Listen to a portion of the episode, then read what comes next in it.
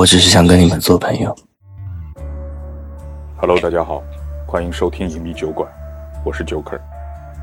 哦哦，Hello，大家好，我我我是我是林北，有 Hello，大家好，我是卓林。Hello，大家好，我是 David 何的维，我的右被被抢走了，我就不讲右了。如果大家在听这一期节目的时候，听到任何的奇怪或者令人觉得不可置信的事情，请你不要惊慌，只要继续往下听就可以了，因为我们今天讲的东西是精分男孩儿。我又快忍不住笑了。对，今天真的，我就我觉得我又一次特别高兴。我就发发现每次录节目，我都要去表达这样的意思，就是我操，我今天特别高兴，因为我们今天讲的这个本儿我特别喜欢。不过今天这个本儿我真的特别喜欢。是 你已经夸过很多次了。对，就大卫，我是我我能不能再就是就就就就就表达一下自己对于这个本的这个憧憬？你今天可以正式的跟你跟林北表白。对对对，虽然说这个我在打完这个本之后，就是经过戴维多次提醒，我才知道 DM 是谁。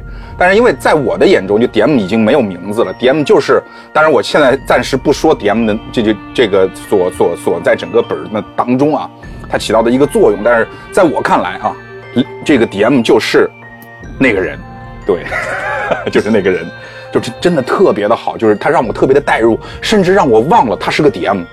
就这样的一个过程，所以在那一次之后啊，我真的是把林北啊这一个优秀的 DM 被评为我心中的上海市四大 DM 之一啊。现在我心中有这个上海市四大 DM，林北、杨洋，其余两名空缺。哈哈哈 就一定要有四大，你知道吧？就这样就显得就四大才子啊，就是怎么样，就显得就比较牛逼。但是就一定要有四大。不过真的，林北今天不是你在现场，他才这样说。他在我们聊其他期节目，他已经讲了好几次，就是林北的病娇就是 YYDS，真的。然后就真的很厉害。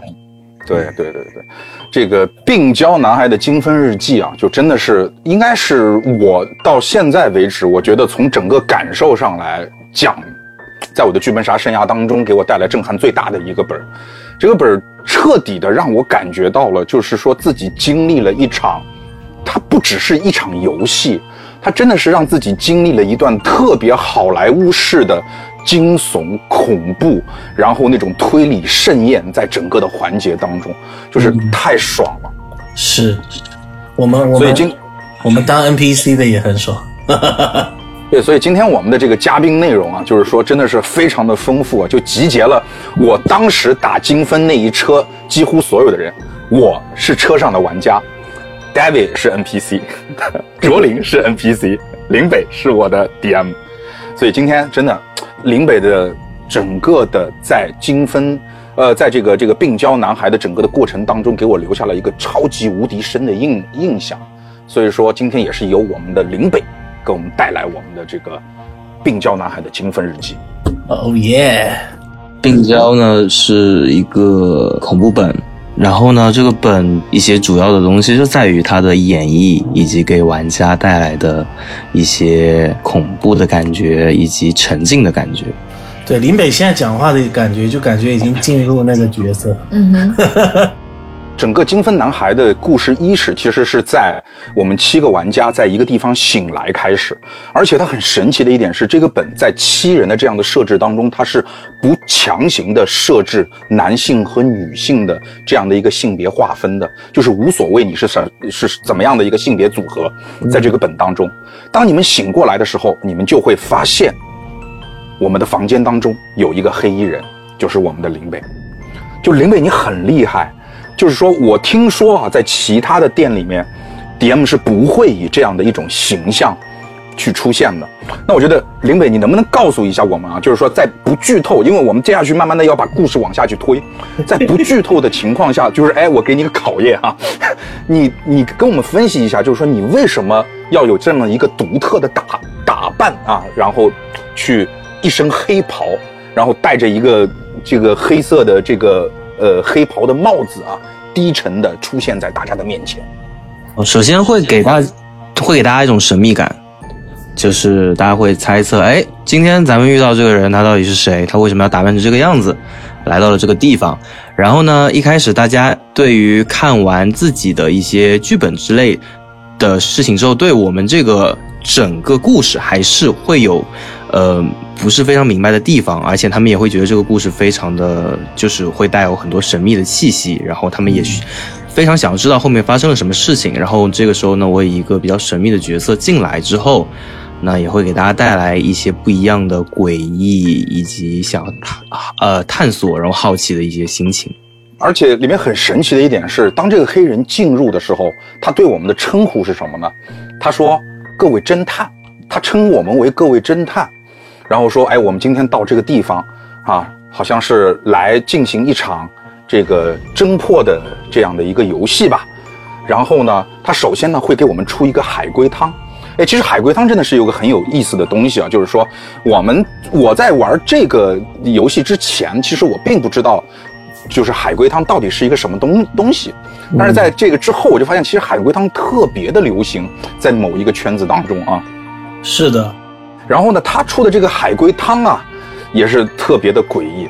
他告诉我们啊，就是说，第一，海龟汤是为了去考验一下我们各位名侦探的能力啊，看看我们这几位名侦探在破案这件事情上面是否有自己的心得。这个海龟汤他跟我们讲了一个案件。就是说，有一户人家，他有一个邻居，啊，邻居呢听到了这户人家的吵架的声音，然后呢，当这个邻居去敲开这家人家的，就是去这家人家去打开他们家门的时候，发现男主人是被吊死在房间里，然后呢，他当时没有立即去报案。基本上就是这样的一个一个一个一个故事，然后它是需要你通过去跟主持人之间的这种猜想，然后由主持人来回答你是或不是，来得到最后这个案件的真相是什么。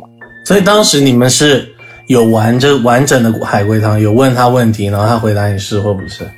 那肯定啊，但是 真挺这个，我觉得是 对这这这个真的是一个挺难的过程。我记得我们第一次就是内测车，就是也是林北带我们内测，然后当时他好可能也没怎么玩过海龟汤，他跟我们讲完这个谜题以后，直接就把谜底跟我们讲了。他说：“哦，有个男的吊死在了家里，啊、那是因为呢什么什么什么，他就直接跟我们讲。然后我们我们所有人就啊，那我们要猜什么呢？他说啊，猜我们要猜。他说什么？我们我已经跟你们讲了。就而且你那你知道就是。就是为什么我说这个本儿里面林北给我的这个印象特别深刻，就是你知道他一从刚进来开始就神秘兮兮的，然后在玩整个海龟汤的过程当中啊，他是以一种特别的，就是招讨厌的那种，你想打他的那种感觉，跟你说是不是？是不是，就老他这么跟你讲话，就是当时其实我总感觉就是说这个 DM 今天有点问题，就总感觉怪怪的。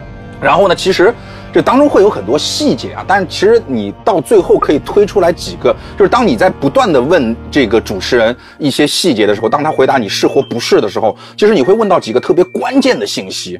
哦，我忘了说一点，就是说，呃，他其实是这个这个在谜面当中还有一点是，这个男人是穿着孕妇装被吊死在这个房间当中。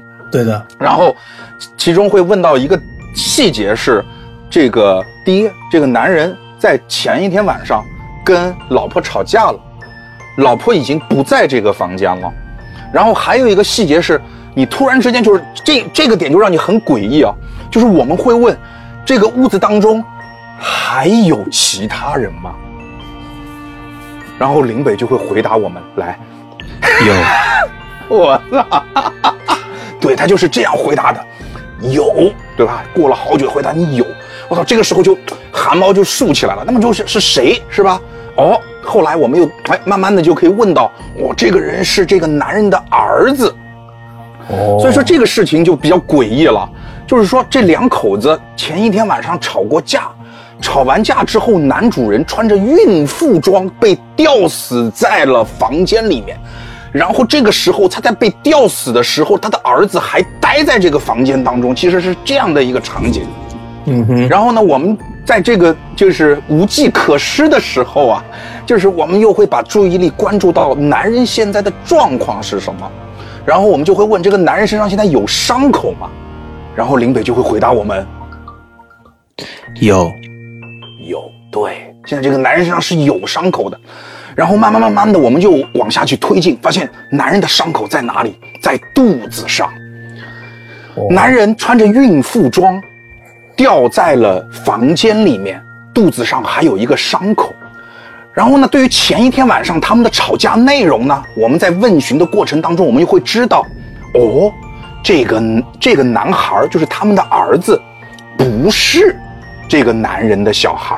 是这个女人以前出轨，或者说是怎怎么样的一个一个，反正是这样的一个一个孩孩子，他们吵架的内容也是因为这个在吵架，就是男人得知了真相，小孩也得知了真相，然后再把所有的这些信息碎片我们集合到一起的时候，我们就推出了一个特别可怕的事实，就是这个孩子他非常爱他的爸爸，但是在前一天晚上，他发现。他原来不是自己爸爸的儿子，所以他就杀死了自己的父亲，然后在父亲的肚子上面开了一个洞，躲进了那个洞里。就是那个孩子当时被发现的时候，是在这个男人的肚子里，因为他想这样我就可以确认我是他的儿子了，因为我是从他的肚子里面出来的。然后还有一个细节是什么呢？为什么邻居当时没有立即报警呢？这也是一个关键点，因为那个邻居他当时需要把那个浑身是血的孩子从那个男人的肚子里面掏出来。这就是整个海龟汤还原的一个过程。我是不是说的有点诡异？但真的是挺诡异，就是很诡异，很诡异。对，就特别诡异的一个开头。而且你可以想象，当时林北。把整件事跟我们讲的时候，都是都是他那个状态，就很吓人，就是。对，那其实当我们有了这样的一个开头之后呢，呃，我们也慢慢的会带入我们所谓的名侦探这样的一个角色，而我们每一个名侦探所拿到的剧本呢，它其实是一本日记，它是七个人写的七本日记。嗯哼，嗯。那么每一个人在日记当中所能够看到的东西，它到底是什么呢？哎，你们讲讲你们当时拿拿的是谁的本吧？我拿的是我拿的本叫萧何，对我拿的本也叫萧何，我拿的本也叫萧何，所以所有人的本都是萧何。是，然后你会发现啊，就是说，它里面日记它是有跳跃的，它不是连续的。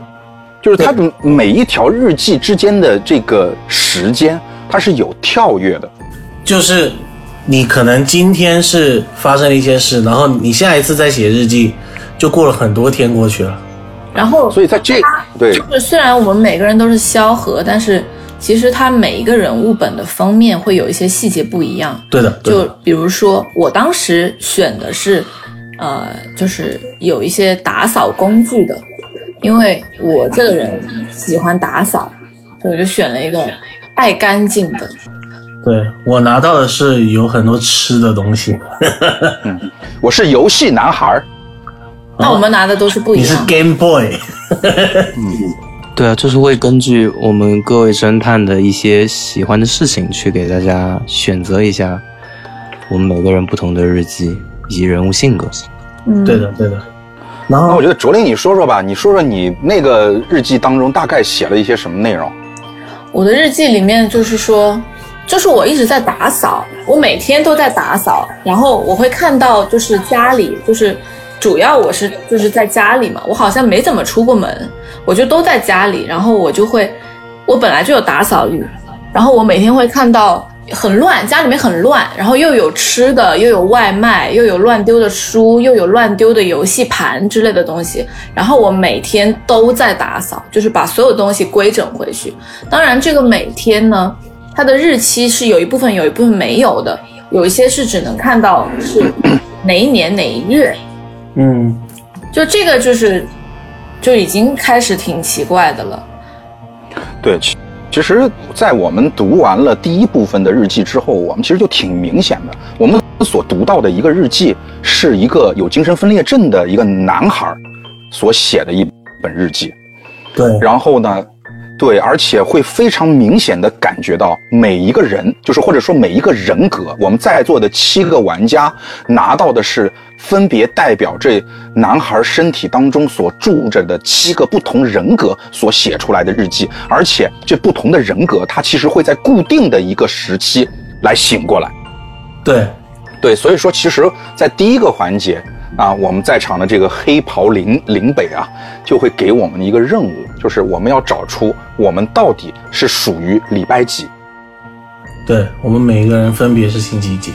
对，就是刚好是七个人嘛，然后这七个人格就是分开，就是礼拜一到礼拜天分别会醒过来，就是礼拜一会醒来的是礼拜一的人格，对，我记得我们当时就是按应该是按日期来来盘是的，当时我们还就是还就是真实的去翻阅了，应该是零九年，二零零九年的那个日历年历，啊，然后找到了那几个月份，就是就是去盘它，呃，就是也是排除和对应吧，就是最后盘出来每个人分别属于礼拜几。那我我爱打扫是礼拜二，你是礼拜二，对，我是吃东西，我是礼拜五。玩游戏，我忘记我是礼拜几了。哎，林北玩游戏是礼拜几？应该是你好像礼拜三吧？玩游戏礼拜三吧，对，礼拜三。那礼拜四是干嘛呀？礼拜四读书吧，还是什么的？嗯，对，礼拜四是读书，礼拜五吃东西，所以吃完东西，礼拜六就要干嘛？就要运动哦。哦，什么鬼？什么鬼怎么突然又不出来一个人？哎，礼拜六出来了。我就是给大家带来周末的礼拜六啊。哦，礼拜六，隐藏的隐藏的嘉宾啊，隐藏的嘉宾，没错，真的很诡异。他妈录音录到一半，突然出来一个人，我因为我就是很害怕大家就是不注重自己的身体，所以我就是时刻都是需要运动起来，然后说不定等一下我就是会消失去运动这样子。对，对，所以反正礼拜五暴饮暴食嘛，礼拜六他的他的兴趣爱好就是体育，就不可能礼拜六他是一个每天都会称体重的人，然后他每天早上起来就发现，干我怎么又中了？越运动越去运。对对对，礼拜天是干嘛？我想不起来。礼拜天是一个很就是很悲伤的人，哦，对他没有什么爱好，忧郁忧郁。什么都不喜欢做 emo 男孩，对对，对整个礼拜天就在那边忧郁，就在那边 emo。对，他甚至在他的日记里面还提到了什么想要自杀之类的。对，所以其他这人格其实还挺平衡的。你看，礼拜五吃完东西，礼拜六就很嗨，嗨过头了礼拜一还没说，礼拜一爱做饭，他会给我们不是爱做饭，他会给我们准备们买东所有。东西，对对对。所以说，我们基本上是只有礼拜一会出门的，对，礼因为他拜一要出门去采购。礼拜一其实很像什么嘞？像我们另外六个人格的管家。对对对，类类似天管家，对阿姨，我还以为是，我以为是妈妈会比较温馨一点，人变管家。对妈妈。哎，他这就是我刚刚没讲完，就是礼拜五吃暴饮暴食，礼拜六运动很嗨很开心，然后礼拜天就是乐极极生悲。是嗨过头，嗨过头。对，嗨过头，哎，你这么一想，所以礼拜天，所以礼拜五六天是一个恶性循环，哎，真的。哎，他有没有像我们真实的这种生活的这种经历？我操，星期五下班了，周末了，哟，朋友们出去吃啊，然后就吃的特别的饱。星期六，我操，罪恶感了，我操，星期六啊，昨天吃太多了，今天我就运动一下吧，羽毛球、篮球、保龄球，各种球啊。然后弄完了之后，星星期天了，我操，星期天了，周末怎么这么短呐、明儿怎么就要上班了？就是那种感觉。对，还挺贴近生活的，对，然后星期一开始张罗整个一个礼拜的行程，对不对？是是是，所以真的还挺好。但其实呢，就是说我们读到了这个日记当中啊，它其实不但有我们一些日常的东西啊，日记当中还提到了一个特别重要的事情，就是我们都被绑架过。哎，其实他就是绑架了一个人，就是我们的这个肉体啊，它是被绑架过的。对对对对，在小的时候，对对，在小小的时候。然后呢，我们在绑架的时候呢，我们就来到了一个类似于，应该是有点像地窖或者地下室一般的这样地下室的一个地方。对，然后在这个时候，我们在地窖里面就遇到了，哎，我觉得这个 NPC，我跟你讲，就这个 NPC，真的是剧本杀历史当中啊，我觉得一个大 IP 了，嗯，真的特别好。我觉得这个 NPC 应该由我们大卫来介绍一下，我们遇到了谁？哦，如果是让哎，你说的是哪一个？我一直如果我让你介绍的话，你你让我介绍的话，那就是 就是猪头人。对，我们会遇到一个身材魁梧的、戴着猪头面具的这样的一个猪头人。我操，跟你讲，大卫绝对是猪头人本人。反正我玩剧本就是不是猪八戒就是猪头人，我也是 我也是习惯了。不知道是不是应该要开心哎？但是 对啊，就是 虽然是被表扬，但是哎，值得开心是。因为你是一只猪啊，就是。对，但是真的，我我演这个猪头人确实是，是我接收到最多表扬的一个角色，挺有成就感的。对，我还记得第一车，因为我们是内测，大伟是在车上，所以没有办法当猪头人。那第一车的猪头人是谁呢？第一车猪头人是谁啊？我忘了，啊，你忘了吗？我忘了啊，我也忘了，是林北自己。哦是他自己，难怪我们忘了。哎，我很难想象把林北和猪头人的形象给结合起来。林北的猪头人就是比较冷静一点，对，很冷静，就是他，他就是有 感觉，感觉他非常遵从人设，就是他有剧本，你你演任何跟跟他剧本以外的东西，他就不知所措。对他就是一个，真实的就是 NPC，他猪头人就是一只一只很很就是编编程的 NPC，很冷静、很高智慧、高智商的一只猪。而且我觉得，而且我们第一车的时候还没有那么成熟，所以没有那么大家都是熟人，没那么恐怖。然后我星期六又是一个非常快乐、天真、乐天派的男孩子。然后我记得当时单独搜证的时候，我就是一整套健美操跳出去 转着圈儿就出门了，是吧？，yes，转着圈，转着圈，我就是踩着小碎步，我就来到猪头人面前，我就说哟，我操，我们是不是要运动起来？然后当时还没到那一趴啊，现在故事还没发展到那里。还哦，他就很想讲这一趴。星期六就是没有在先管让你讲，先让你讲，讲完你可以去运动。星期六就是他就是想出来运动，他就出来，他没有在管你发展到哪里呀、对，然后当时我们就是就是就是被就是感觉猪头人整个有被星期六为难到，因为明显的感觉到就是他一边用刀挟持小挟持一个小女孩的同时，一边和小女孩同时在颤抖。哇，你直接就跳到很后面去了。很后面了吗？哦，这已经很后面了。对啊，没事没关系，我们企业文化我们企业文化啊，回来回来。对，星期星期六就是给大家预埋一个悬念，就是说，哎，为什么会突然有小女孩绑架呢？对，为什么到底发生什么呢？大家继续往下听。OK，我去运动了。你想象一下，杨洋就是转着圈儿 跳着小碎步，现在已经出门了。然后其实，呃，诶，回来回来。回来回来回来。然然后就是说，其实啊，就是说，我们通过这个剧本里面，你们就是说，我们这一些人被关在这个地下室里面，与猪头人这个共处的这些时时光，其实我们可以从文字上面去了解到，猪头人是一个非常恐怖、变态。然后可怕的这样的一个人啊，就是他是有一个非常强烈的一个人人设的，就是他的文字描写，他没有去用很多的文字去描写这个猪头男的整个的一个形象，但是你会觉得他在里面做的那些事情，包括他跟你们的一些对话，就这个人非常的可怖，让你感觉心里面已经有了他这样的一个形象。对，而我们在里面又会出现另外一个 NPC，对就是一个叫宁浩的小男孩。我们在整个地下室里面发生的所有的故事，都是跟宁浩在一起发生的。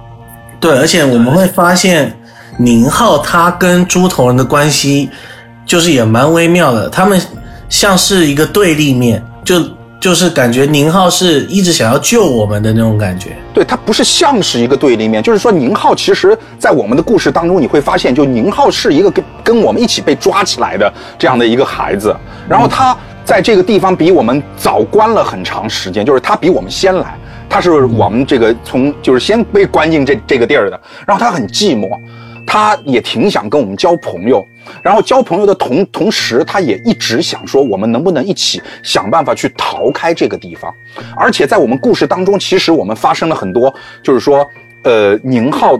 真的是作为一个特别棒的一个小小男孩，帮我们抵挡了很多来自于猪头人的类似于像虐待啊等等的这样的行为。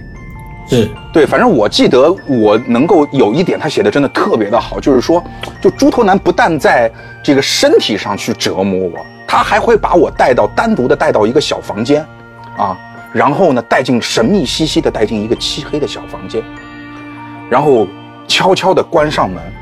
插上插销，拉好窗帘，慢慢的向我逼近，狞笑着向我逼近。他注视着我的身体，从上到下，看了一下我的胸口，看了一下我的臀部，把他的嘴脸凑到了我的耳边，我甚至可以闻到他嘴里那种腥臭无比的味道。他在我的耳边说：“哈哈。”我们来看片儿吧，不就是 这是他编的，真的有这一趴吗？没有没有没有没有前面那个。我想说，但是他其实忘记这一趴了。他真的把我带到一个房间看片儿了。他看的是什么片儿呢？他其实在我们家安装了一个摄像头。啊，我们不是失踪了吗？我失踪了吗？其实我很想我的父母，嗯，但是我会发现，哎，在我的失踪之后，我的父母从焦急到。这个万分焦急，然后到失望，然后到最后的绝望，一直到他们最后有了一个新的孩子，是弟弟还是妹妹啊？是有了一个新的孩子，嗯，是弟弟啊，是弟弟，对吧？我就有了一个弟弟，所以其其实你知道，这个对于一个被绑架的小孩来讲，就内心真的是有一种，就是你看着他们把我忘了，你知道那种感觉吗？就是说我操，对，很绝望哦，原来。我也是可以被替代的，嗯啊，你没有一直在找我，啊，在你们的故事呢当中发生了一些什么跟猪头男和宁浩的这样的一个一个一一个情节吗？我记得的就是猪头男会让我们去，就是让我们去玩一个什么游戏，要做一个什么选择，具体什么我不记得了，反正就是蛮危险，就是什么蜡烛什么的，要把蜡烛。用手把它灭掉还是什么？我忘了。拍刀吗？还是什么？不是拍刀。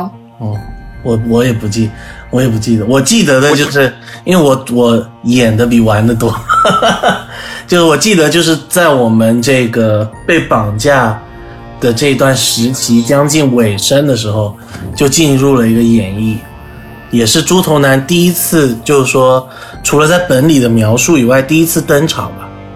对的，其实当我们就是你知道，就是当时的情形跟我们现在在录音是非常像的。场上玩家我们讨论的非常激烈，我们到底发生了什么故故事？而我们身穿黑袍的林北就一直坐在 DM 那个位置上面，用一种似笑非笑，而且就特别，就是你知道，就是真的是这个，就就就那个演技，我觉得就可能林北心中就住着一个。就是这样的一个人，你知道吗？就就就老这样看着你，他也不说话。森森的，对，他就这样看着你。你看林北今天话也很少，他他他应该是已经带入了，因为真的是林北是我真的是觉得在这个本儿当当中啊，作为 DM 这个角色非常带入了这一个整的故事剧情。是的，非常的去让你感觉到他他存在，但他又不存在，他时时刻刻看着你。但好像他又没有管你，就那种氛围就特别的诡异啊。然后就在这个时候就发生了，就刚才大卫说的那一幕啊，我们就发生了，我们真正的见到了猪头男。见到猪头男之前呢，我们为什么会见到猪头男呢？其实是，呃，这个时候突然之间就林北他说话了，他说话了，他说，我们现在要告诉你当年发生了什么。那么我们怎么告诉你呢？我们会用案件重演的这样的一种回溯的方式，我们有一段这样的演绎来告诉你当年最后是发生了什么故事。当我们的脑子还没有反应过来的时候，门就被撞开了。嗯，进来的是谁呢？进来的就是我们就感觉这个人是从本儿里面直接跳出来的。就是我们在脑海当中已经存在的那个形象的猪头男，我们的 由我们的大卫扮演的猪头男，其实。应该是宁浩先冲进去了。宁浩，我们其实可以重现一一段一次这个，我们可以重现一下这个演绎。是宁浩先冲进去说是要拿偷什么遥控器？遥控器，对对对，宁浩宁浩你可以出来了。哦，对啊，就是当时是就是先冲进去，我要告诉他们我要把他们救出去嘛，然后我要去偷那个遥控器，我要去威胁那个猪头男，因为当时是因为我打开了一扇门之后，发现后面竟然还有一扇门，所以就出不去，就好不容易偷到了钥匙嘛，嗯，对，撬开了门锁，然后还是密码门，所以说要去找猪头男拿那个炸弹的一个遥控器威胁他打开密码门，才可以把萧何都救出去。嗯，我们我们可以重现一下，其实，你你从你冲进去开始，萧何，萧何千万不要相信猪头男。然后就嘣，我就猪头男就冲进去了。是谁偷了我的遥控器？然后宁浩要会会跟我说，快快点把大门密码告诉我，不然我就把这个地方给炸掉。嗯密码就是零幺幺九。不过，就算你们逃出去了，我也会一个一个慢慢的杀死你们的亲人，然后再一个一个慢慢的杀死你们。然后我就走了。就真的很棒，就就就这段演绎，因为它很突然，但也很震撼，就是。因为就是我们其实还沉浸在互相的这种故事当中，就突然之间我们见到了真的宁浩，我们也见到了真的猪头男，就这种震撼就突如其来扑面而来的一种诡异感和一种恐怖和紧张的气氛。然后，对，其实这个时候就故事就直接在演绎中推进到了，我们其实到最后是炸掉了这个地方。然后逃出来了。对，而且，嗯，而且这个时候猪头男还会给大家留下一个小的礼物。哦，对，来是什么礼物？是一张小纸条。对的，这纸条上纸条上面写着什么呢？哎，我们当时我们当时在内测的时候，就是这个纸条是什么时候才看到？我都忘了，快结束了，很久之后才看到。我说我因为我本身我这个人就爱干净嘛，然后我就看到，哎，这个地上怎么有一张纸？谁丢在这儿的？我就捡起来想把它丢进垃圾桶。然后我丢进去之前，我打开了看了一下，里面写了一句什么话，然后说什么有一个密码是什么什么什么，然后我就拿去问林北，然后他说 这个是道具。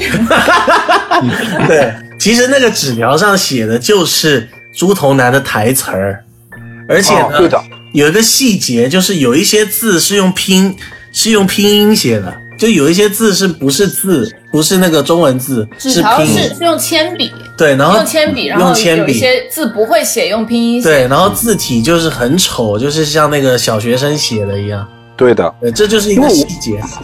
对我们当时是我们当时其实坐在门口的那个玩家，在猪头男出去的时候，他就尖叫着说：“我刚刚那个猪头男他扔了一张纸条下来，你知道吗？”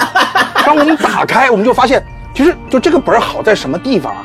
它没有没有用的信息，它就每一个信息都值得你去思索，它都很诡异。就是当我们打开那张纸条的时候，就是我们还在想说，因为我们会去 去去怀疑现实和剧本当中的一个界限，就是我们是在玩一场剧本杀，但是这个东西它是演猪头男的那个 NPC 的台词，到底这个台词是他作为店里面的 NPC 的这个职员在背的时候的台词，还是真的猪头男手里面拿着台词？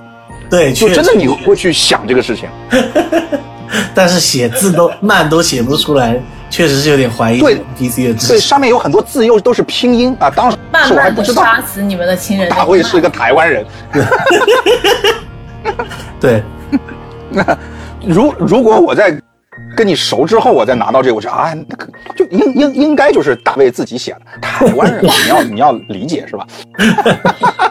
台湾人是怎样不识字，是不是？没有没有，我就想你们可能不太会写简体字嘛，对啊吧？啊我就会脑补一下，是吧？我就给你找点借口，是不是？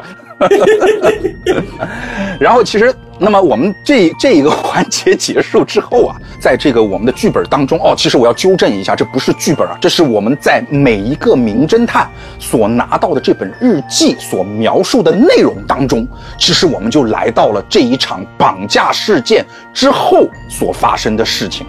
因为他有那么，其实在这个这个日记当中啊，我们肯定都还活着嘛，所以说我们肯定是成功的逃出了这一场绑架案。在一场爆炸之后，那么我们就会看到，在这个之后，我们各自都发生了什么故事。嗯，然后我记得我那个角色是，就是说想到了，第一是我们出来之后是中彩票了。就特别有钱，就就大难不死必有后福那种感觉，特别有钱。然后呢，又因为跟爸爸妈妈就是关系都不好了嘛，因为他们有了弟弟了嘛，所以我们就自己租了个房子，就住在了外面。后来就是来到了，其实就跟开头是相呼应的嘛，我们就开始我们正常的一一一一个礼拜分成七天的这样的一个生活，分成七个角色的这样的一个生活。然后我记得我们是中间遇到了一个女孩子还是什么，我们各自过哎中间就大家都过生日，过了一次生日。哦过了一次生日，对对对对对，对的，其实呢，在这一段的描写当中啊，它虽然说就是这个剧本好在你所有的描写，其实在这些只言片语当中啊，因为它肯定是只言片片语，因为你上一篇日记和下一篇日记当中其实是有七天的隔差的，在只言片语当中，你可以感受到一些日日常的平淡，嗯，但是在一些小小的事件和事情当中，又会透露出一丝诡异。就比如说，就比如说，在这一段当中啊，其实它主要描写的是我们在过了一次生日，而且因为我们很有意思嘛，因为我们是七天七个人格，所以我们的生日会过七天。我们不是生日的这一天，我们是生日周 啊，我们会过七天的生日。但是有意思的是什么呢？我们不但过了一次生日，而且在我们这个期间啊，在这个生日的前后的期间，我们这一段人生当中，我们还遇到了一个女孩。我们每个人都遇到了一个女孩。对，我来说一下我的故事吧。好啊，我对，我是星期几来着？你是打游戏是不啦？对，打游戏。星期三，星期三好，我是星期三，每个星期三醒，就我会醒过来。然后呢，我很喜欢打游戏，所以我的人生都是在打游戏当中去度过的。但问题是什么呢？就我很倒霉，因为我一个礼拜只能打一次游戏，我还好死不死，我还不打这个单机游戏，我还喜欢打网络游戏。大家都知道，打网络游戏他娘的跟上班一样，知道吗？你得每天都打，你才能强。然后我一个礼拜打一次，我就永远是菜鸡。但是呢，我在游戏当中就遇到了一个姑娘，然后呢，我们从线上这个游戏当中的朋友，又变成了在聊天工具当中的朋友。然后呢，在有一次我在跟他聊天的过程当中啊，是视频聊天，我看不见他，他说他摄像头坏了，我看不见他。当时我读到这个地方，我就想象一下，他是不是被骗了？对啊，诈骗裸聊的套路吗。对，他对面是个抠脚大汉，你知道吗？但不重要啊，重要的是我出去拿外卖，我我说你等一会儿，我叫的外卖到，我出去拿拿一个外卖，拿外卖过来之后，那女孩就问我，哎，你怎么只有一人份儿的东西？我说，这我一个人吃，当然就只有一人份儿啊。她说不对啊，你们这儿有两个人啊。刚刚你出去拿外卖的时候，我还看到一个人从摄像头前经过啊。我操，这就很诡异，你知道吗？这个特别诡异。我操，这怎么回事啊？我的天哪！我家里面是还有一个人吗？就就那种感觉。嗯，很吓人。对，那大雷，你的故事当中呢？我是星期五，哎，其实我好你应了。该是你应该是有一天，你突然你的日记里面是突然出现一个小女孩，对然后我她是不是给你送送外卖，然后最后还留下来跟你一起吃了？哦，对，我想起来了。对他给他哦对他给他送错东西，对对对对对对对对对，我想起来了。哦，对对对是，什么烤鸡还是什么？鱼，啊，鱼。就是好像是他我我我喜欢叫叫东西，我喜欢做饭，然后我会叫那种比较高级的食材，然后我忘记我本来要叫什么了，反正他给我送了一条鱼，然后就一，而且他那天还下雨，他就那种就是偶像剧场景嘛，就很可怜啊，一个女的，然后送外卖，然后我就想说，你要不就你送都送了，要不你留下来一起吃个饭什么的，然后我们就一起吃了饭，对，反正就是。对我的我的也是围绕着吃认识这个小女孩，但她的呃不是小女孩啊，就是跟我们年纪差不多的一个女孩。对然后，但是她名字叫什么，我有点想不起来。我星期二我是打扫，就是我在打扫的时候呢，会发现一些很奇怪的东西。就是有有一篇日记是突然告诉我，有一天我在打扫的时候，发现我们家的那个淋浴，就是厕所的淋浴间，嗯有一些还蛮长的头发丝。嗯这我突然发现的。然后呢，我就在想，就是我头发这么短，然后不可能是我的，就很奇怪，这是一个奇怪的点。反正我打扫星星期一的话，他就是会安排大家的生活，然后打扫卫生的应该是后来就是发现家里面的东西跟就是，哎，反正就是不一样了。呃什么小的脚印啊什么的，对，还有一些脚印。但是后来我也见到了这个女孩，名，而且我记得是我们遇到女孩名字好像都还不太一样，是不是？还是都一样？呃，好像都应该是一样，应该都叫许彤吧。哦，都叫许许彤，彤对，好像都叫许彤。干这个女的一串七，那礼拜四呢？礼拜礼拜礼拜四是哦写作，礼拜四是写作的哦写，作对写作，他是写作遇到了一些问题，然后那个女的是他的编辑，还是打电话的一个人，然后帮助他完一起完成了这个写作。这个 OK。那礼拜礼拜六嘞？礼拜六就是他出去跑步的时候遇到了女孩，跟他一起跑步。对，这个我记得。礼拜天呢是在自杀协会遇到的。礼拜天是抑郁，然后有一个护工来照顾他。哦，护工就是许彤。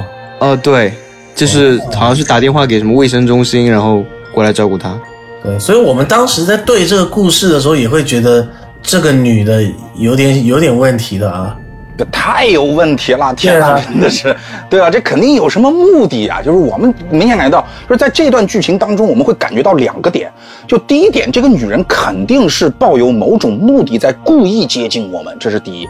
第二一点就是说，那个应该在上一次在绑架案当中爆炸。在最后的爆炸中死亡的那个猪头男，好像他娘的还活着。这是我们怎么会我们怎么会发现这个的？因为家里不是还有一个人吗？一只猪头男住到我们家里去了。就我我至少在我的剧本当中，我会感觉到应该猪头男住在我们家。嗯，所以我们两件事，一个是遇到这个女的，一个就是家里都出现了怪事，然后你表就是看起来像是我们家多了一个人，对然后有可能是猪头男。对，而且写作的那个哥们儿还有一个特别重要的信息是什么？他写的那个东西，就是他写的那个小说的名字叫什么？叫《七日囚徒》。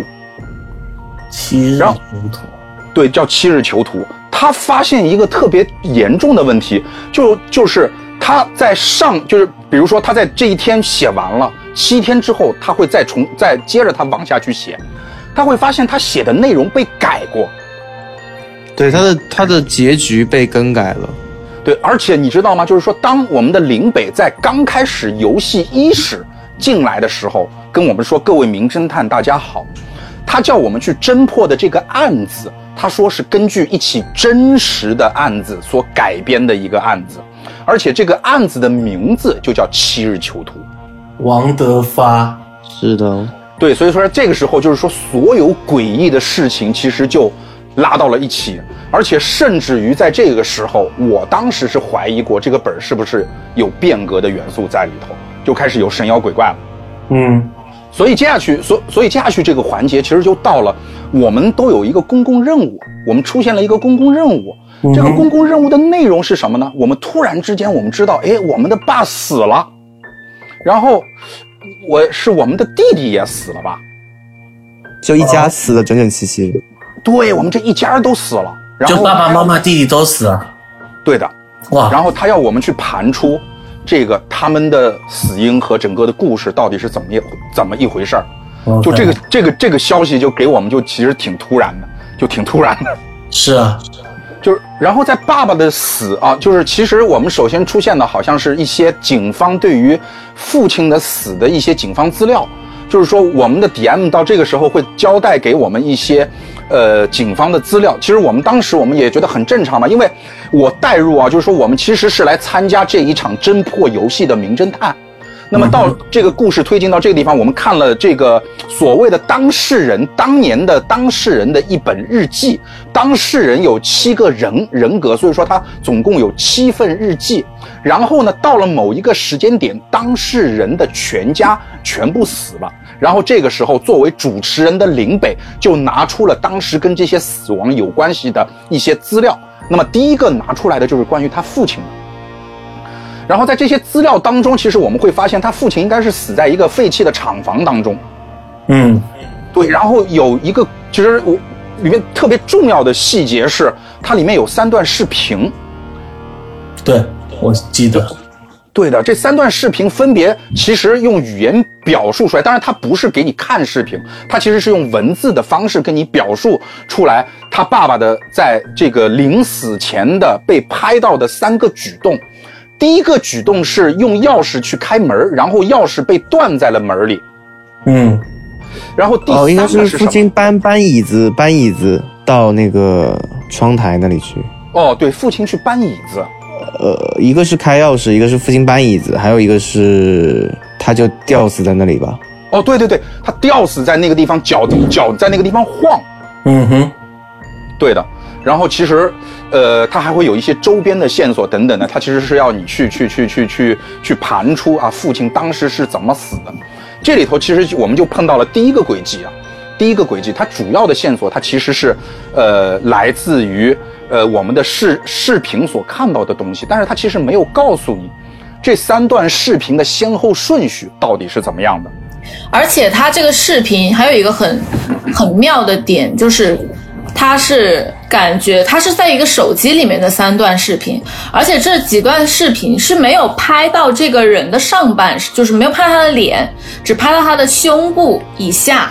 对的，对的，其实你就看不到他的这个胸口以上的样子是什么，但是我们确认这里面的这个人肯定是呃这个呃萧何的爸爸，嗯，所以其实我们按照这样的一个逻辑，把这些东西去排列组合的话，我们其实就会发现一个问题，就是说到最后我们所得出的这个故事啊，我们交给 我突然之间就以前 Q 洋洋，现在要 Q Q 林北，哎，你来告诉我们一下这个事情的真相是什么？哦，这个事情的真相是，呃，有一天这个父亲他突然醒过来，发现他自己在这个厂房里面，然后呢，他的脖子上面被吊着一根绳子，然后呢，这个时候呢，他脖子上面吊着一根绳子之后，然后他看到了在窗台上面放着一把钥匙，然后他就拿椅子搬到窗台旁边，然后他就踩上椅子去够那个钥匙，拿完钥匙之后呢，他就打算去开门。然后他刚把钥匙插进去一扭，结果发现钥匙断了。然后这个时候他就把钥匙，呃，扔到了地上。之后，然后这个时候绳子就急速，呃，收紧。然后呢，然后这个时候外面，外面又有一个人把另外一串备用钥匙丢进来。然后他就想要去拿那个钥钥匙的时候，然后就被外面的人拉的时候给吊死了。OK，对，其实他到最后是这样的一个结果。所以绳子的一端是在他脖子上嘛，然后另一端是在我记得是在窗是在窗口外面面，对不对？对，对因为窗口上好像还有拖动的痕迹，绳子拖动的痕迹。嗯，OK，所以就是有人给他制造了一个这个陷阱啊，嗯，而且在这个时候，我们就出现了一个特别有意思的点啊，就是绳子、麻绳这样道具，对不对？嗯，就是这个道具是一个很有意义的道具。为什么有意义呢？我们在接下去的故事呢当中其实是会揭晓的。那么，其实我们先把这个事情放一放，我们又来到了这个其实其他的一些凶案，包括妈妈，包括这个呃弟弟啊，他们最后的死状，包括他们的死因是什么样子。那么后面那两个案件其实是相对比较简单一点。那我觉得林北简单的跟我们讲讲，弟弟就死在了公园的土地里。哦，这个弟弟的尸体是在一个公园的地里头被刨出来的，对不对？嗯，OK，然后妈妈是死在了什么地方？妈妈死在了沙发里。对，妈妈死在了沙发里。这个沙发我们又提呢提到了，是在之前的日记当中，好像是有某一个玩家提到了他换了一个新新沙发。对，因为我们大家都收到了各自的一些生日礼物。嗯哼，对的，对的。还有我们家那条狗也死了，哦，小白也死了，小白也死了。小白的尸骨和、呃、和弟弟埋在一起。对，小白的尸骨和弟弟埋在了一起，所以而且到了这个环节啊，我们再倒回去去看那个本儿，我们为什么会倒回去看那个本儿呢？因为那个时候林北会问我，各位，你们好像在生日当中都收到了一些生日礼物。对，我们都收到了一些生日礼物，而且我们每个人好像又许了一些生日的愿望，然后林北会问我们，你们的愿望实现了吗？然后我们就是你知道，就是当我们在看那一段剧情的时候，其实我们是会去忽略我们的一些，因为这些东西很日常。但是我们又回过头来对最后的那些死因啊，包括死亡的地点等等的，我们会发现它非常诡异的恰合了我们当时去许的一些生日愿望，所以又一波诡异感袭来啊！我们当时都许了什么愿啊？我想不起来。我许的愿望反正就是爸爸很烦嘛，因为爸爸老问我要钱，所以说我想爸爸挂了。然后爸爸真的挂了，反正就诸如此类的愿望吧。反正就是说，都会有有一些到最后在现实的这个案件当中的一些映射。那其实过了这个趴之后啊，然后你会发现一个问题啊，就是说我当时我就发现一个特别奇怪的问题，因为到这个盘盘这些所谓的凶案呢、一些密室啊，在这个过程当中啊，我们就需要 DM 给我们一些扶车了，因为其实。它整个盘的过程还没有我们讲述的那么顺，没有那么顺利。那这个时候我们要求 DM 给我们扶车的时候，就原先一言不发的林北啊，就开始奇怪起来。哦，对，他突然之间就开始就奇奇怪怪的，就是你说不出他哪儿奇怪，反正就是奇奇怪怪的，就是你感觉他跟你说话的语气，跟你看你的眼神，就是。呃，我不知道用那个词儿去形容好不好啊？就是那种诡异而可怕的娘们儿唧唧。对他其实就是 阴阳怪气。对，阴阳怪气，，有一点阴郁吧。嗯，对对对，嗯，然后在开始的时候，他还会时不时的就是羞辱你一下，还是什么？对对对，他还老是说，就是他会，就是他会用那种特别。就是 阴森恐怖而娘们唧唧的声音，就问你说：“你们这个都不知道吗？你们这个都不行，还要我来帮你们吗？”就是那种感觉呢。对的，哎，我觉得，哎，真真的就是，呃、林林北，我觉得你应该来来给我们的听众来重现一下，就是那种调调大概是什么样的调调啊？由这个呃，对，有原装的来跟大家演示一下。那种调调就是可能你们会说一些事情，然后就，啊呃，就就哎，你们会说什么嘞？你们就是会去盘这个爸爸是怎么死的？对，爸爸是怎么死？哎呀，这怎么这么难？这个东西来 DM 来扶一下车吧。哦，就啊，你你们连这个都不知道啊啊？然后可能可能最开始的时候，你们会对，呃，那个。呃，如果你们会对海龟汤发发表一些言论的话，其实我也会呃问你们一些问题，就是可能、可能会有玩家会一开始会觉得呃有呃这个本会有一些血腥啊，或者是这样的事情发生在现实当中会比较残忍，那我可能就会说，嗯、这个小男孩他只是想要成为爸爸真正的孩子，他有错吗？真的很阴阳。对对对，对，其实原就是在这个环节开始，原本就是几乎是一言不发的工具人 DM 就开始话越来越多，话越来越多，然后就阴阳怪气，就老是一会儿嘲讽你，就一会儿，但但是他的确也会给出一些意见啊，因为在我们的眼中啊，这个主持人他是一个他应该是一个上帝玩家，他是知道这个故事的，因为他是主持人，他是 DM 嘛。对，那么虽然说我们总感觉今天这个 DM 可能可能是有点什么身份，因为他穿的也很奇怪，又又又又又整个的就从刚开始也挺做作的，就 是就是就肯定，但但我猜不透他到底是啥意思。但那个时候我就我就我我们就开始发现他他他怎么就怎么就开始就不对劲了呢？就就就就开始就是人设就开始转变了呢？当然。就在我们盘本的过程当中啊，就这些念头都会有，但你不会去细琢磨，因为你主要还是凶案嘛，就凶案还是蛮吸引人的。对，然后呢，也不重要，这一趴反正就过了，我们就知道啊，其实这些凶案跟我们当时许的那些愿望是有关系的。对的，对，然后这个时候就有新闻了，就有一就能听到一那就是那个来自于这个广播的一个新闻啊。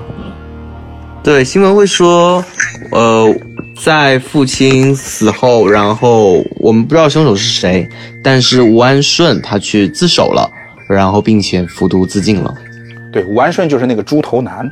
对，吴安顺，就他把他是猪头男的事也承认了，是吧？呃，对，对，其实我们在新闻里头得知了吴安顺挂，因为你知道吗？就是在那个环节，我们会觉得啊，就之前那些凶案。是不是吴安顺干的？就是是不是猪头男干的？就猪头男当时没有死，因为而且从新闻里头确认了，在那个爆炸案当中啊，我们的猪头男是没有死。嗯，但是呢，自首了吗？对，他还去自首了。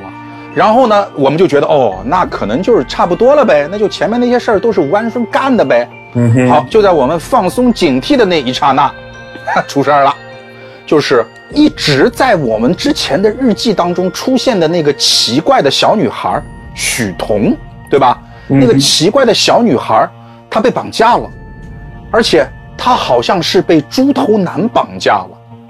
对，那就很奇怪了。对，猪头男不是被抓起来了吗？是的，而且被绑架了之后呢，我们也被猪头男抓起来了，或者说是我萧何。也被猪头男抓起来了。嗯哼。那么在这个时候就会出现一段非常精彩的演绎，就是我们要直面猪头男和被绑架的那个小女孩。然后这段对，这也是猪头男一战封神的演绎，不是？真的，一战封神。它其实是一个搜证环节，对，就是你代入一下，就是说我们作为萧何的人格，我们也被猪头男抓住了。就是萧何本人这个肉体也被猪头男抓住了，然后呢，其实我们七个人格对于那个许彤都是有好感的，那那种或强或弱的那种爱恋吧。然后呢，猪头男就要我们来到了许彤面前去做一些抉择。对，所以其实当时的场景，因为我们当时也这个演绎，林北就是一个比较有创意的人，所以这个演绎我们换过很多地方。那最精彩的一个，应该也是 Joker 你体验到的那一次，对，是在楼梯间，对，楼梯间就是是在，因为那个楼梯间就是没有灯，很暗，或是没，好像就没有灯，就很暗，然后脏兮兮的，然后就是刚好可以重现一个类似那种昏暗的地下室的感觉，对。我记得当时是这样，就当时真的，我就是我觉得大卫这个一点都没没有说那个说错，就是一战封神啊。就当时我的感受是什么？我跟各位听众去讲述一下。当时是作为主持人的这个林北啊，跟我们讲，就接下去你们要直面啊，去做一个搜证，然后呢，你们也会去直面我们的猪头人。然后呢，他给我们戴了这个眼罩，领我们去了一个地方。在我走的过程当中，我觉得我走出了房间，我甚至走出了店，然后慢慢的我来到了一个这个充满着垃圾臭味的地方，啊，充满了垃圾臭味的地方，而且当时应该是夏天吧，就是从一个有空调的地方来到了一个没有空调、充满了垃圾臭味又翻滚着热气的一个地方。首先，你的嗅觉就给你带来了这样的感受。另外一点，那个地方的电灯在嘶嘶的跳，就那种滋滋滋，就那种感觉。对的。然后，当你拿开你的眼罩的时候，你会发现你站在一个楼梯间里，啊，楼梯的灯在闪，在忽明忽暗的闪。你需要走下去，你隐约听到在你眼睛看不见的那个楼梯间的下面有女孩的哭声。啊，对，你要往下去走，然后你下去之后，你会发现在某一个在某一段楼梯的角落，有一个女孩被绑在了椅子上面，在那儿哭，而且她整个人是就就是蜷缩在那个椅子上面，头埋在了膝盖里，然后也不抬起头来，就在那儿哭，嘤嘤的哭。我操，你知道那个气氛有多诡异吗？对，然后那个时候我就怀着这个颤抖的心、激动的手啊，就抖抖嗦嗦的向那个小女孩靠近。然后你知道，小女孩她其实是在那个拐角楼梯间拐角的那个地方。当我靠近小女孩的时候，在我下一段看不见的楼梯间里面，突然猪头男就窜了上来，你知道吧？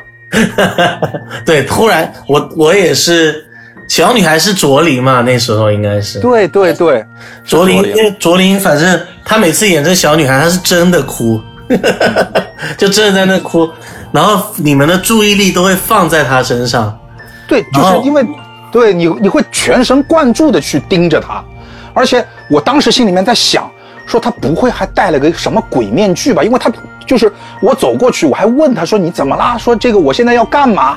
我现在是要来干嘛？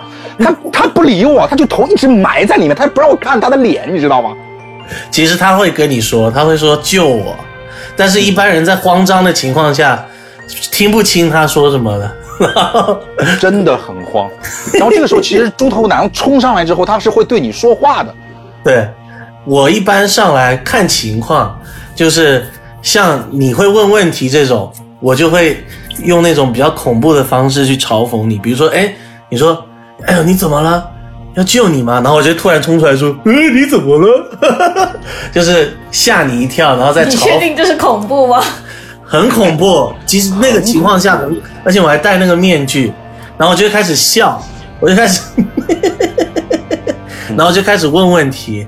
我说第一个问题就是，你知道她是谁吗？她就是这个小女孩吗？然后你像你，你就会说，你应该是会说跟跟我一起打游戏那个。然后，然后我就嘲讽你，嗯，跟我一起打游戏那个。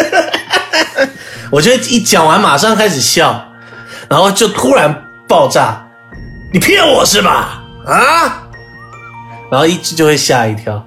反正这整个对话呢，其实没有什么内容，就是要就是要吓你们。然后但是你还会不断的问我宁浩在哪里？对我主要就是问你两个问题，一个是这个女的是谁，然后不管你回答什么，因为你不可能知道她是谁，对所以不管你回答什么，我都会说你是骗子，你在骗我。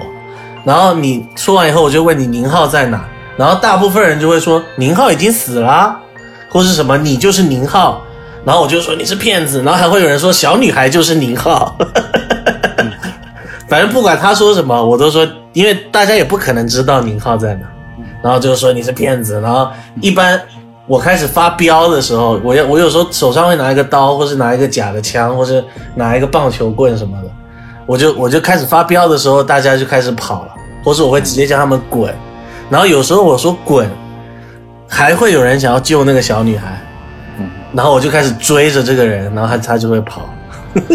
而且我觉得在那个环节上还能够跟猪头男对话的人，基本上就可以判定自己是坦克了。是的，是的，因为我那一车，我是我我其实是问所有的人，就是说猪头男跟你说什么了？没听见，没听见，什么都没听见，我就光顾着跑了。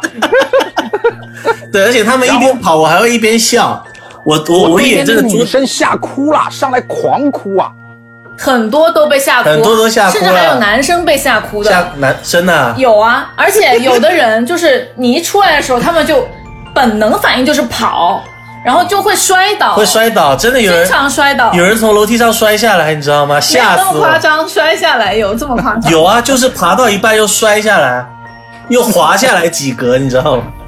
然后也有一些玩家很坚持要救小女孩，真的就是甚至因为小女孩手上要么就是铐了手铐，要么就是绑了那个麻绳嘛，然后他们就真的会解开，然后甚至有的人还已经就是把我的眼，我也我也蒙了一个眼罩，把我的眼罩已经拿掉，已经把我要把我扛走了，卓林心里肯就，不放弃，这么猛一定要吗救你。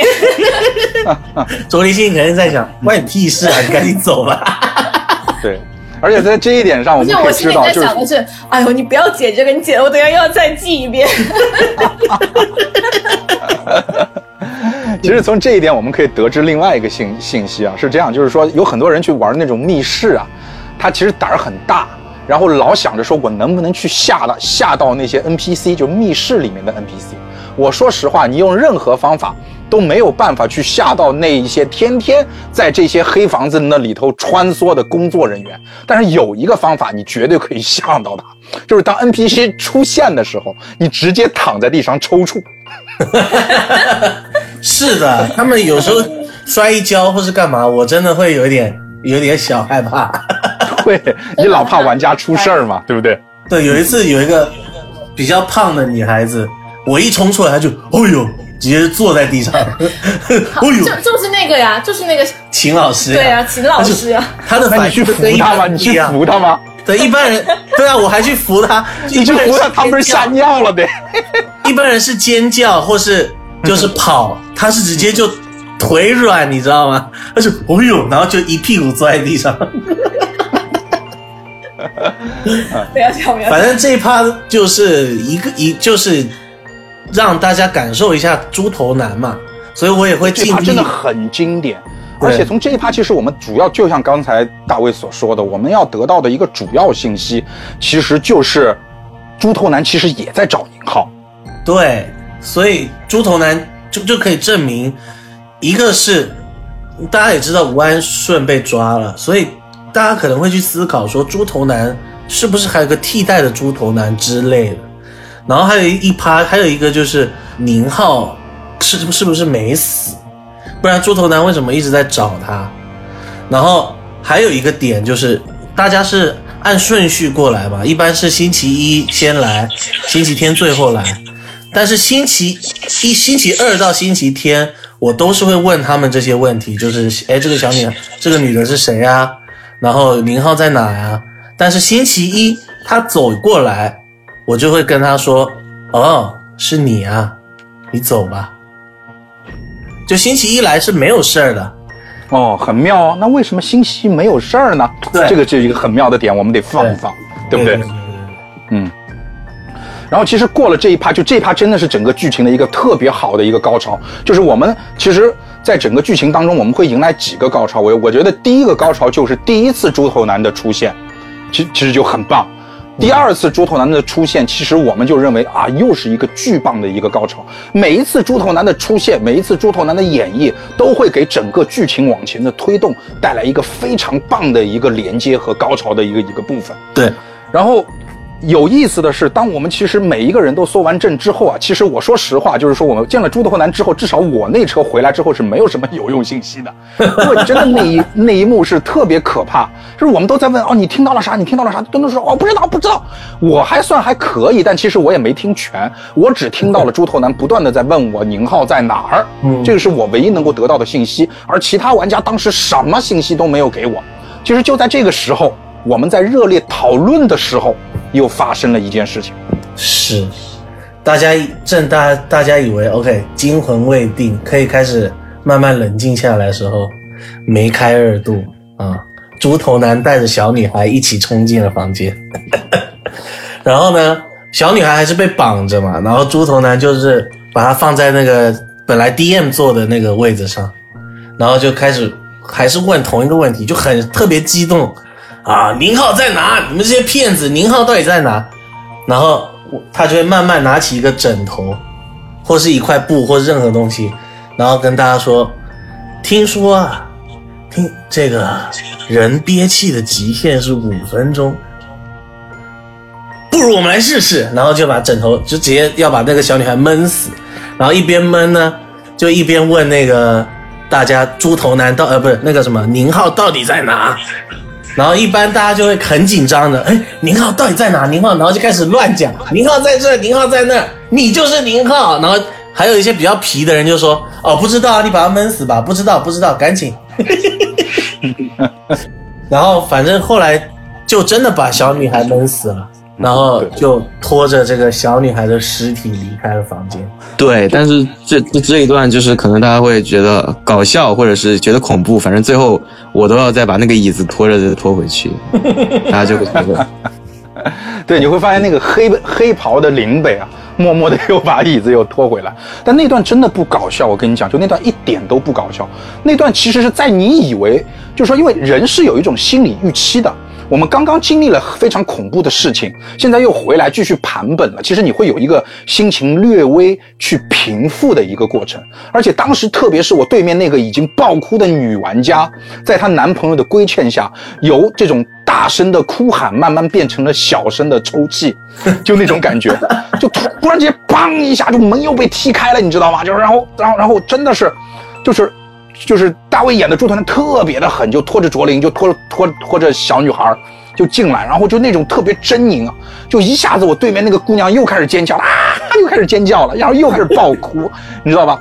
就是我觉得如果你入戏的话，你其实是真的会觉得你突然之间就是他这种无意呃就是无预期的这种惊吓。会让你一下子又整个人都绷紧，就当时我个人是绷得很很是很紧的。其实我当时乱了，我回忆起当时你问我宁浩在哪儿的时候，我应该当时就开始胡言乱语了。是的，是的，就最开始是宁浩，不然这个快点，然后开始问别人，哎，宁浩到底在哪啦？对对对对，就是就是你已经没有大脑去思考。哎，其实其实我觉得就是恐怖这件事情啊。它给人带来的这种刺激，就是一种自己失控的那种感觉。它在在你的安全范围内，所以所以说很多人他为什么喜欢去坐坐坐过山车呢？它是其实，在你的安全这安全线之内，但是你又无法去控制，它会让你有一种刺激感，其实一种嗨的感觉，对对对对对对，嗯，其实就真的是当时又一下子一个嗨点就出来了，嗯，对。对，然后接下去呢，故事我们会往哪个方向去发展呢？哎，接下去的故事呢，我们就会往我们又一起案件发生了，就是我们的萧何突然发现自己醒来，在待在了一个厂房里面，然后呢，他自己待在一个房间，然后隔壁又是一个猪头男待在一个房间，那我们这个时候萧何就需要去自证清白，因为警方。因为这个厂房里面只有这两个人，所以说警方肯定是怀疑朱头男死了，肯定和萧何有关系。对，当时作为 DM 的林北，应该是给了我们一份资料，就相当于是这种公共线索。他其实告诉你了，是警方啊发现了。啊，我们的萧何在这样的一个厂房当中，当时的情况是什么样的？猪头娘在外面，他在里面，然后门是被反锁的，等等的，他会给你一些这样的信息。那其实我们就跳过，因为这个这个真的是一个比较难的一个过程啊。我就我觉得我们跳过这个盘算的这样的一个过程，我们把这个故事最终啊，就是在这一个趴里面，最终它其实是发生了一件什么事儿啊？我们来跟各位听众来讲述一下。那这个事情呢，其实萧何是到了这个厂房里面，然后跟吴安顺有过一次搏斗，然后呢，然后吴安顺是把萧何就是打了一针，然后萧何晕晕了过去，然后吴安顺也死了。但是呢，我们这个时候就有一个第三个神秘人，他不想要萧萧何受到伤害，他也不想萧何去坐牢，所以说他伪造了一个假的现场。然后让我们的萧何可以有机会去洗清这个嫌疑。对的，其实我们在第一次盘的，就是因为他其实这个盘，因为作者在引领各位玩家的这个盘凶啊，或者说是这个这个推理的这个过程当中啊，他的整个的一个节节奏和路线其实安排的非常的好。当你一开始去盘这个故事的时时候，通过我们普通人的这种所谓的叫思维惯性啊，你会发现，哎。好像所有的线索都指都指向了萧何，在一起密室的杀人当中，只有萧何有机会能够去把我们的吴安顺，就是我们的猪头男干掉。但是当我们慢慢慢慢的把我们的脑洞敞开，把所有的线索去整理起来的时候，我们会发现好像不对，有第三者出现过，就是这个密室当中是有第三者的。嗯，那么一旦有第三者的出现。那其实我们萧何的嫌疑就能够被排除了非常非常多了。嗯哼，当然，第三者我们其实到最终啊，它其实也是一个比较复杂的一个密室的一个过程啊。我觉得可能用语言很难去描述。其实第一，这个所谓的第三者是通过吴安顺死掉之后僵硬的尸体，然后爬上了一个天窗，然后用一根麻绳，我们又出现了麻绳，用一根麻绳，嗯我说是哦，对哦，哎，我讲的太太入神了。然后他用一根麻绳，就是像我们像杂技演演员一样，从一个呃窗口爬到了另外一个窗口，然后最终逃出了这个密室。其实差不多大概就是这样的一个故事。然后我们很明显的发现啊，有第三者逃出去的这样的一个痕迹。所以说我们在最终啊，其实在这个案件当中，警方判定啊，我们的萧何还是无辜的。是的，而且我们当时会怀疑这个第三者是谁呢？我当时怀疑的是小女孩，就小女孩没对我也是，我们当时也是怀疑小女孩，就觉得这个第三者很大概率就是这个所谓的许彤。对啊，因为许彤到现在为止，他还有一些疑点没有解开，就就就就是他为什么要来接近我们？而且他是明显知道我们有七个人格，制造了一些偶然的巧遇来接近我们这七个人格，但其实他是同一个肉体。你就想象一下，就是一个女孩，她也有点精分，她就是一个礼拜七天，以七种形象出现在同一个人面前。对对，其实就就像你说的，而且按照你的这个剧本指南的这个盘盘本小技巧啊，对的，出现的人一定有用的的这个这个概率的话，我们当时确实所有人都把苗头指向了许彤，而且我们会觉得他不是许彤，只是一个假身份，他肯定是一个什么牛逼的人。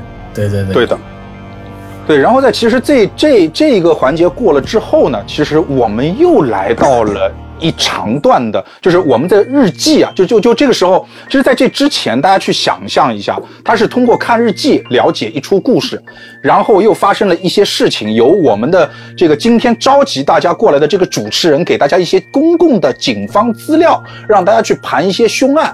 那么这个时候呢，我们又回到了我们每一个人拿的这本日记当中，我们又开始看我们日记当中所描写的故事，就那就是我们在这一起所谓的呃猪头男又一次在密室当中死亡的案件之后，我们又发生了什么样的故事？就是在死亡的案件之后，然后最终我们还是要回到我们的所有的案件的一个整理上面。到最后呢，会给会会给到大家一些线索，然后让大家去回顾整个案件，好像每一个案件都是有那么一点点的问题在里面。对，总有那么一个人，或者总有那么一只手，就包括我们之前父亲的案件，对吧？弟弟、狗、妈妈，是吧？然后，呃，这个逃出去的那个人，在密室里面逃出去那个人到底是谁？就好像总有那么一个人，或者有一只手在牵动着整个故事。对的，然后在后面我们也会发现，就是往往有一些案子，它并不是一个人就可以完成的，而有一些人的性格也不是我们所想象的那个样子。哦，比如说，呃，比如说吴安顺，他其实是一个弱智。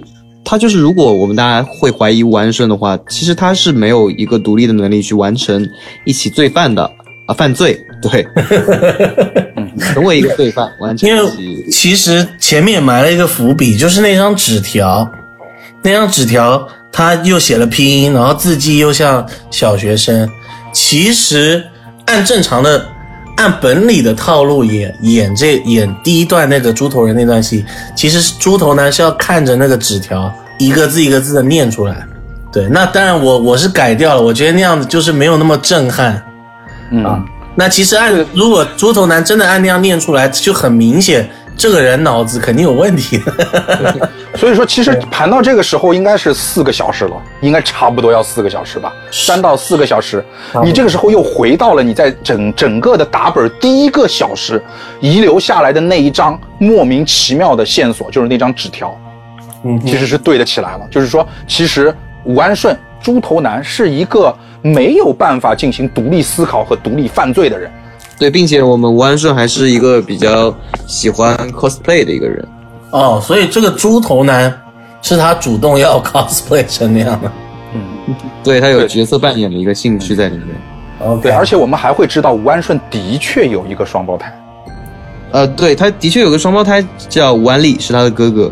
哦，这个时候，我们突然之间又知道了第二个猪头男是谁。对，那他哥哥也是，他哥哥是指智障还是正常的智商？他他哥哥是一个正常人，嗯然后呢，是个正常的智障。对，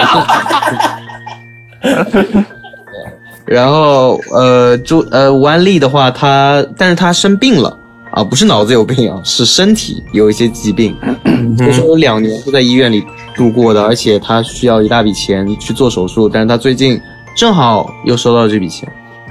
对，而且你在这个时候，其实你会有一些叫细思极恐啊，就是猪头男第一次出现在大家面前的时候，是那种相对说话比较呆滞，然后有点傻乎乎，就是那种恐怖中还带着一有一丝痴傻的那种人设，你会很明显的感觉到，在他说话的语那语气啊等等，你总你总感觉他好像在模仿蜡笔小新，就那种感觉。但是第二次我们去见到杀死小女孩的那个吴安顺，你会发现他是一个残暴残忍的人，而且这个时候我在当时我打本的时候，我又回忆起我听到的那一句话，就是宁浩在哪？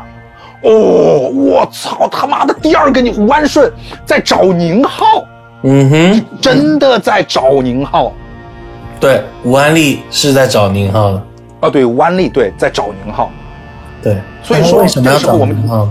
对我们就会在怀疑，就宁浩到底死了吗？就是我们这个时候已经把宁浩给忘了，就真的会忘了。然后我们大家还会收到一个关于警方的一个新闻报道，就是说关于呃萧何被绑架到厂房的那一起案子，有人去自首了。这次是谁？对，这次是一个哎全新的角色出来了，叫宁海川。宁海川，也姓宁，也姓宁。哦，据说是我们这个城市的首富。对，而且很神奇的一点，就在这个新闻出来之后，我们又能够回忆起在当时我们在生日的那一段剧情当中出现的一个线索。我们住的那个房子的隔壁，房东叫吴安，呃，叫叫叫叫叫叫宁海川。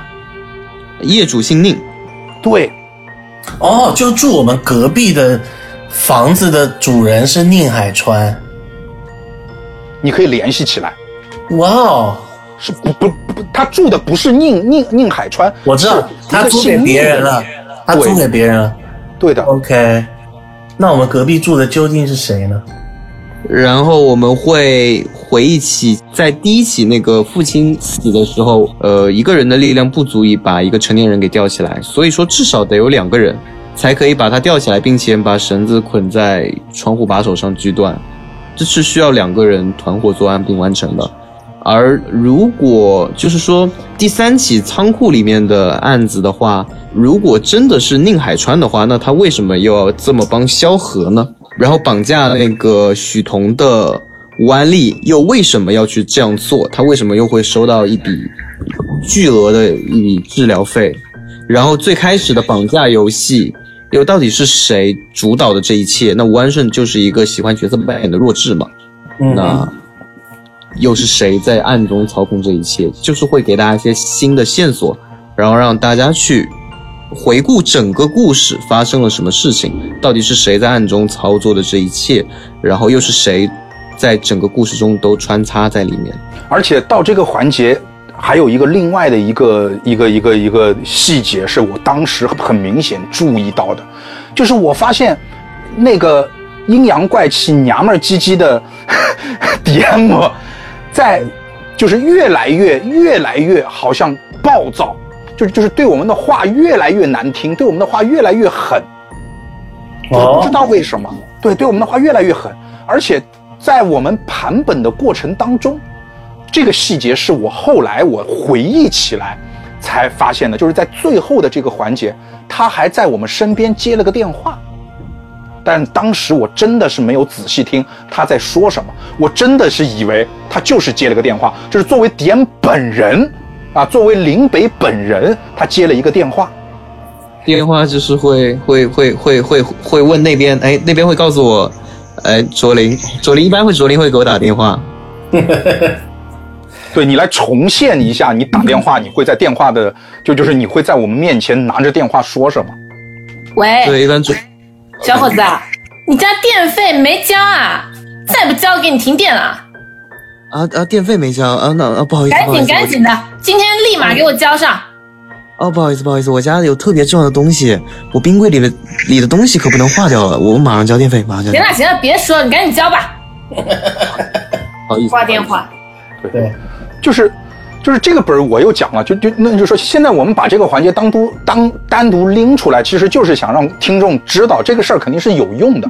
但是你想象一下，就是你在当时的此情此景下，你是会混淆你在打本的那个 DM 和 DM 所扮演的某一个人，或者说 DM 是否有身份这件事情给忽略开的。你是真的在我们很热烈的讨论的过程当中，DM 在旁边接一个电话，声音又不是特别的响，我会发现好像这件事情就是他接了个电话，而且他对你们的态度就是越来越差，你们也会觉得，哎，这个 DM 可能就是这样。嗯嗯嗯嗯嗯，呃，这倒也不是，就是说，在这个问题上面，我是一直强烈的抱有怀疑，说 DM 肯定有点问题，就是说他为什么？因为他他他很明，就是他这种态度的转变，其实他很，就是我为什么说林北演的很好啊？就是你会他你会觉得他有一个很自然的过渡，就是我之前说到 说的他很做作，其实是开玩笑的。就是说，他一开始给了你一个阴沉的一个人人人设，但是在不知不觉当中，他又开始让你感觉他话多起来，而且暴躁起来，而且他的节奏掌握的非常好，他不会让你觉得很突兀。说这个人怎么大喜大悲，他并不是，他有一个循序渐进的过程，而正是这个循序渐进，让我们当时在玩的玩家其实是会，我知道你好像不太对，但是我又不会去注意你，就那种他那个临界点把握的非常好。是的，是的，嗯，你就慢慢适应了他的这个感觉。对的，对的，而且人你知道，就是人真的有一种，就是斯德哥尔摩综合症，你知道吧？他越那么讲，就是有的时候我们叫他扶车，他说的话真的很难听，你们你知道吗？就真的很想听一下。那 让我们听一下有多难听。听听一下什么？就是就是就是，一般你要是说的话，我会误导你，就是。呃，有的时候也不会让你一定要盘出来，但是也会给你一些提示，就是比如说你说有有，就是有一车玩家，他好像是说他们进入了轮回，嗯然后就是对，就已经进入到一个变革的概念了，说他们什么，他们每个人都是宁浩，然后什么穿越到什么自己自己的身上，然后我我就可能就会说，哦是吗？那你们可真聪明呢，宁浩穿越到你们身上，啊，有意思，我觉得你们说的对，我觉得你们盘的真的很棒，就可能是这样就一直在讽刺他们。就我记得当时有一个什么细节啊，就就是我跟大家讲讲我的那个感受啊，就是说，比如说我们好像记得在某一个点上我们卡了，然后就是说我们就说，哎，这个 DM 你扶扶车吧，我们就真的卡了。然后他就开始嘲讽我们，你知道吧？就是说啊，这种你们都盘不出来啊，或者怎么样啊？你们还真，你还说你你们是什么大侦探、名侦探之类的？说，然后然后他说你求我啊，你求我我就跟你讲。然后当时我记得我求了，我求了，所以我我我说我斯德哥尔摩综合症嘛，我求了，求了之后他就说你以为我求你，你以为你求我我就会告诉你吗？我操！我说你他妈的耍老子！然后他就真的很屌，就那个样子很屌，你知道吧？就是你以为你求我，我就会真的给你吗？然后他就不理我了。然后过了五秒钟之后，他甩一句话：“你看看那一张线索。”他就找出一张线索扔给你，你看看这张线索，就是就就是这种很屌的，但是又那种很病态的那种样子啊。他内心其实很慌，不知道哪一句话说出来会被打。要冷静，对对对说。对，我觉得就是说，其实啊，就是说我们经历了这么多之后啊，就是说我们发现整个故事最后的谜团其实来到了宁浩身上，宁浩到底有没有死？对吧？所有的一切到底发生了什么故事？这个时候其实就迎来了我们看，呃，我我们应该算是一个大结局了吧？就整个故事的一个大结局就扑面而来了。对，这也是这个，就是说，D.M 在讲结局的这一整一整大段是让我最为之震撼的，就是林北封神那一段。对，那所以说，其实，在最后啊，我们会迎来一个特别棒的一个结尾。那么这样的一个结尾，那其实就是整个的一个故事，它到底是一个怎么样的一个回事？哦，那我们整个故事是从宁浩开始的，嗯，呃，不然我们就从宁浩的身上开始讲，给大家讲一下关于宁浩的一生。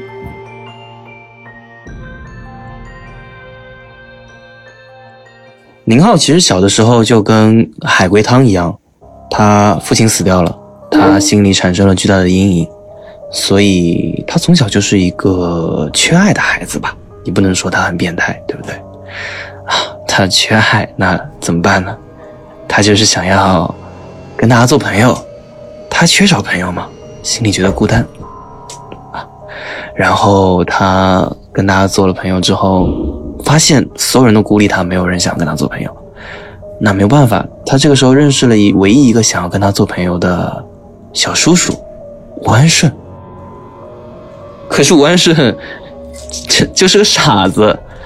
宁浩这么聪明的人，怎么可能愿意跟吴安顺做朋友呢？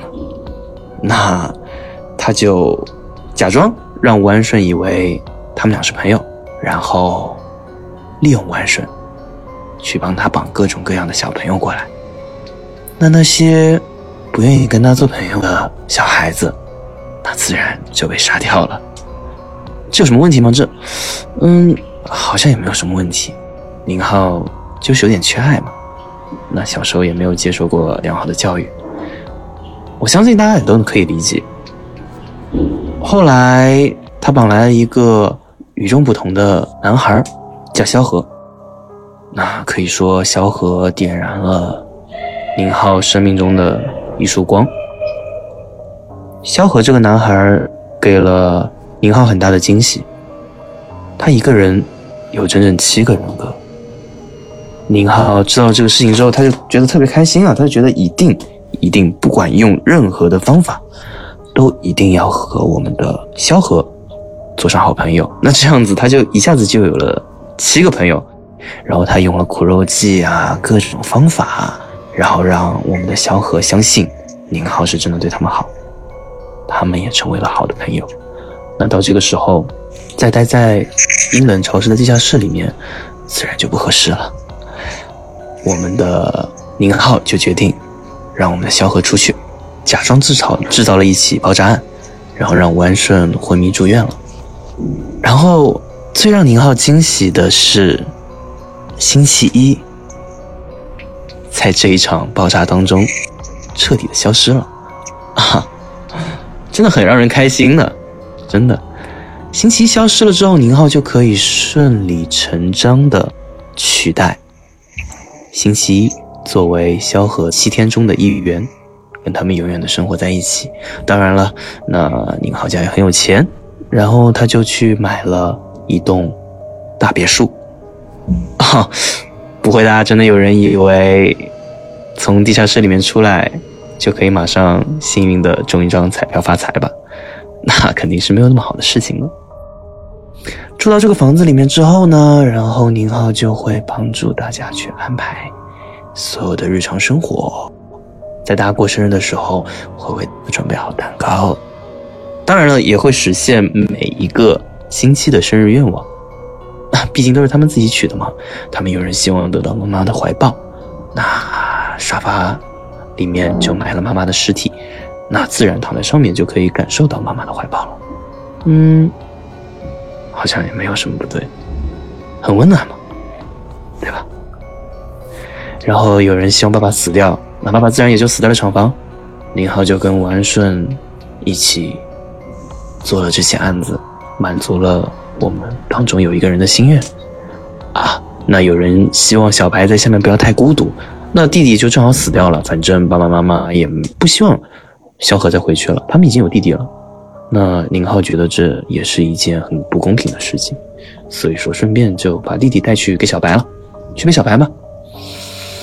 嗯，然后呢，后来宁浩在这个家里一直生活着，维持着原样，大家也都很开心。嗯，但是呢，这个时候宁浩觉得所有人都有点忘记了他，忘记了他怎么办呢？他那他只能雇一个演员许彤来故意接近萧何，然后又故意远离他，给萧何营造出一种啊，这个世界上除了宁浩不会离开我们以外，其他人只不过都是过往云烟罢了。来了之后还是会离开的，他们只会更想宁浩。然后后来不知道从哪里，宁浩的爸爸宁海川好像得知自己的儿子没有死，然后他就去找万历，让万历去问出萧何、宁浩的下落。啊，然后万历就傻乎乎的以为许彤是萧何的女朋友，然后就绑了来逼问你们，没有逼问成功，他就把他杀掉了。啊，哦对了，宁浩他曾经还让万历的弟弟万胜去警局自首了。哦，是一个角色扮演游戏，其实就是让他扮演去警局服毒自尽的一个英雄人士。反正宁浩是对他这么说的。然后后来吴安利没有问出来，宁海川很生气啊，他觉得，嗯，好像是萧何不愿意把宁浩交出来，所以说呢，宁海川就给了我们万历一支针。那这支针的作用就是让萧何人格全部都合到一起去。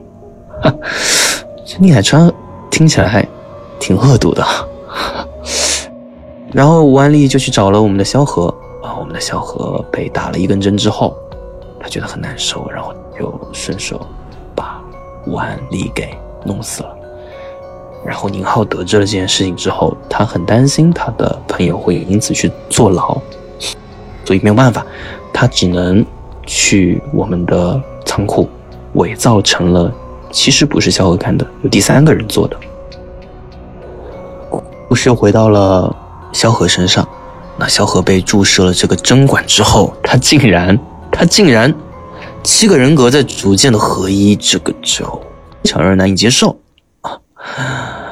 合一的同时呢，人格在一个一个慢慢的消失，那我们的宁浩感觉非常的心痛，他也很愤怒，他觉得他爸爸凭什么这样做，毁去了他最爱的朋友，然后他就让宁海川去自首，替他扛下了杀死万历这个罪。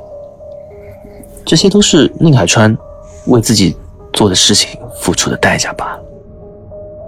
然后做完这一切之后呢，我们的宁浩，他本来想帮每一个人写日记，去维持下去所有人的一个生活，他想看看还有没有希望能够让萧何的人格恢复，结果实在是没有办法。他也不是什么大文豪，唉，他也很无力呀、他帮辛弃疾一个人写日记已经很累了，他帮每个人写日记，最终还是出了一些纰漏，被星期天发现了。星期天本来就是一个非常 emo、有些抑郁的人，那这个时候怎么办呢？这个时候，星期天发现了他的人格都在逐渐消失，他沉睡的时间越来越长，越来越长。宁浩这个时候也不知道去哪里了，也没有在他身边陪着他，所以说，他就选择了自杀。宁浩知道这个事情非常难过，就把尸体偷进来，偷了回去，放到了他的冰柜里面，这样子好像就可以永远的把萧何留在身边。很悲伤的故事，非常悲伤。但是呢，我们各位侦探们，邀请你们呢，就是来体验萧何的一生的，因为在萧何到死的时候，宁浩也没有办法知道萧何到底还愿不愿意真的跟他做朋友。但是今天这么感人、这么悲伤的一个故事，宁浩为萧何做了这么多，奉献了他所有的一切，竟然。还有人不愿意跟宁浩做朋友，就不觉得很可笑吗？那那些不愿意跟宁浩做朋友的人，那可能今天就要去死了。你可能要问我为什么？因为我就是宁浩啊。我只是想跟大家做朋友，我只是想要有一个一辈子都可以在一起的好朋友，有什么错呢？不管你们做的选择是什么，我依旧坚信，如果萧何还在这个世界上的话，他一定会一直跟我在一起。哇哦，我我刚刚鸡皮疙瘩又起来了，就是我很代入我当时听，就是这个林北，我现在都不知道该他叫该叫他林 林北还是该他叫该叫他宁浩了，就是突然在最后的时候，他告诉我们他就是宁浩。我操，你知道吗？我就是我真的想抄起这个桌子上的东西扔过去，但是但是那种恐惧感又让我像被绑在了椅子上那样，就他真的是一种扑面而来的内心的恐惧，就是我们一直以来在这个地方打本打本打本，但其实今天叫我们过来打本的就是这个本的主角宁浩。是啊，我、天哪，真的是，就特别的我操，就特别我操，你知道吗？就真的是我操，就就是，而且我觉得就是说他真的好在哪里？就是我为什么说林北能够封封封神呢？就是说。DM 一定是要让别人怀疑他，但是又不能够让他在一开始猜出他就是宁浩这样的一个身份，到最后的这个反转才会让你感觉有那种恶魔在身边的这种感觉，就真的特别好。就林北在这一点上，他整个的一个对于玩家心理的把控上面，就当时让我觉得，哇，这个小孩子真的很牛逼啊！因为我刚刚知道他是个小孩子，真的，当时他演完这段，就是有一种震撼，叫做你什么都说不出来了。嗯，当时就是满脑子满脑子的话，但是你一句话都说不出来。嗯其实真的是我们在在当时我自己的感受是非常有感受，就是说我们在当时最后其实是没有推出一个完整的结果，我们只觉得有一些事情很乱，然后到最后其实就其实我很少有本到最后是没有办法完全还原的，我们还原了个故事的大概，但是到最后有一些细节我们拼不起来。然后，其实这些细节是什么？真的很细，因为在之前，其实我们会发现，他给了我们一个点，就是 DM 在之前那个环节给了我们一个细节，是我们可以去看别人的本。这个也是一个很妙的环节哦，就是说我们其实是没有就在其他的在其他的剧本杀当当中是严禁看别人的本的，但是他最后是有一个环节是说你们可以去看别人的本，在那个环节其实我就知道这个本肯定有问题，但是我来回对我对不出问题到底在哪儿。但是其实后来我们再仔细一点看，我们会发现，那个一直在扮演星期一的那个宁浩，他在星期一的剧本当中的写法跟别人是不一样的。不一样在哪里？他是没有句号，是，就很厉害。然后包括那个电话，那个冰柜没电的电话，在那一刹那，他在说出冰柜的那一刹那，我就觉得我操，原来那个电话是就不是真实世界的电话。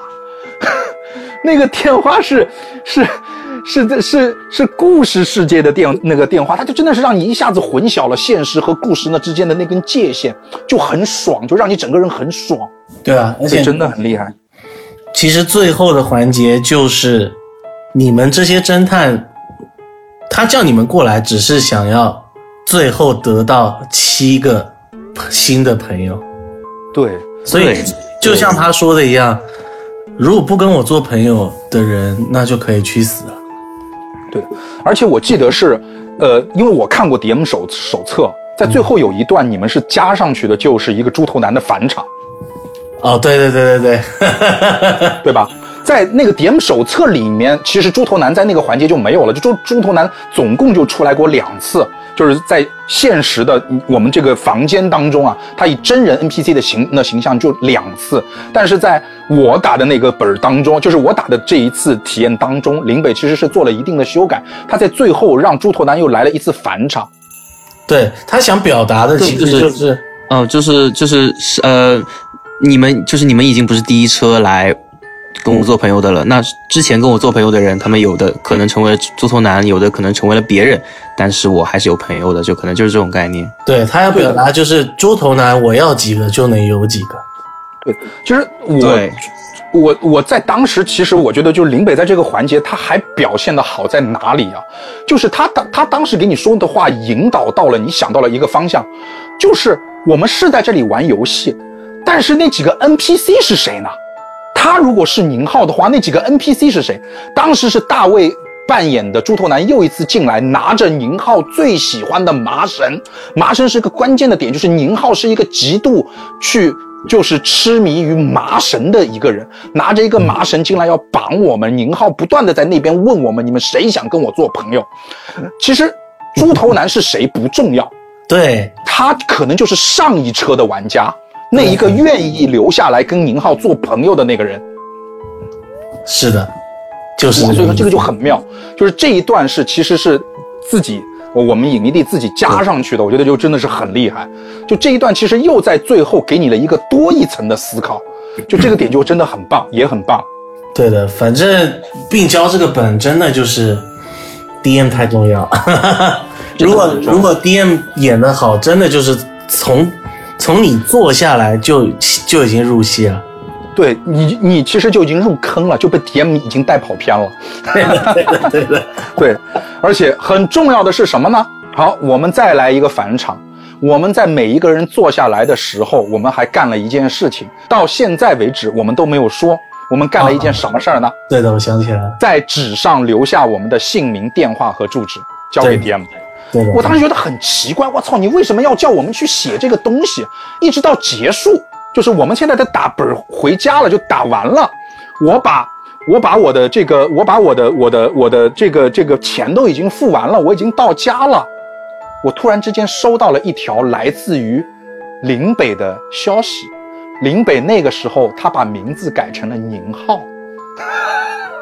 我收到了一条来自宁浩的消息，照片里面是我那张写着地址、姓名和电话的纸，然后他告诉我我会来找你玩儿。我操！你他妈真牛逼！你真知道有多牛逼吗？就是就是为什么我说病娇封神？为什么说岭北封神？就是整个的本，它不是这五个小时，它不是说这个你经历了有多少个高潮，它是不断的在给你预期之外的高潮，所以这种爽感，就这种爽感，就让你是感觉到这件事情变成了你人生当中一段虚幻，但是时时刻刻又透露着真实的一次恐怖而兴奋的经历，就真的爽到嗨。爽到嗨。就真的是爽到嗨，就是说那种给你带来的这种，就是你让他这个本让我回味了很长很长时间，然后回味到最后，我产生了一种 emo 的感觉，我也 emo，你知道我为什么 emo 吗？他就是，你知道，就就 我之前我干过一个很傻逼的事情，我在《哈利波特》第七部的下集电影上映的时候，我去看了首映，看完之后，所有的人散场之后都走了，我一个人看着字幕坐在电影院里面哭。你知道我当时为什么吗？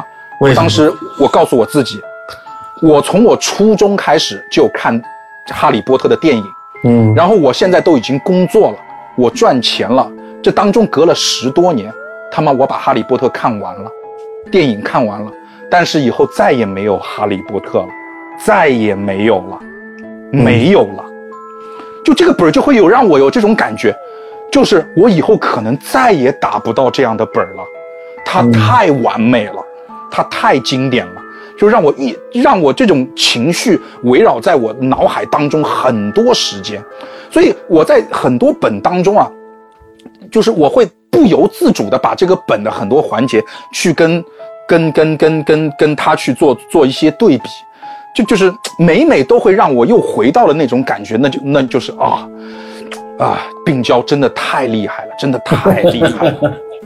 所以当时你打完真的有坐在影面前，怎么又出现了？哎，怎么又来了？我的天哪！运动结吓我一束了跳。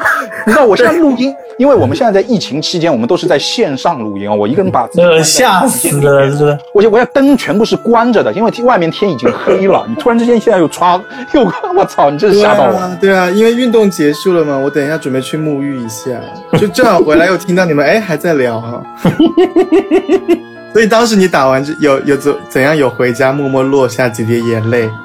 呃，这也不至于，就是你知道，它是一个长期的一种在情绪上的一种对你的刺激和波动啊。就是说，一个好的作品，其实我觉得这就是剧本杀应该给你的东东西。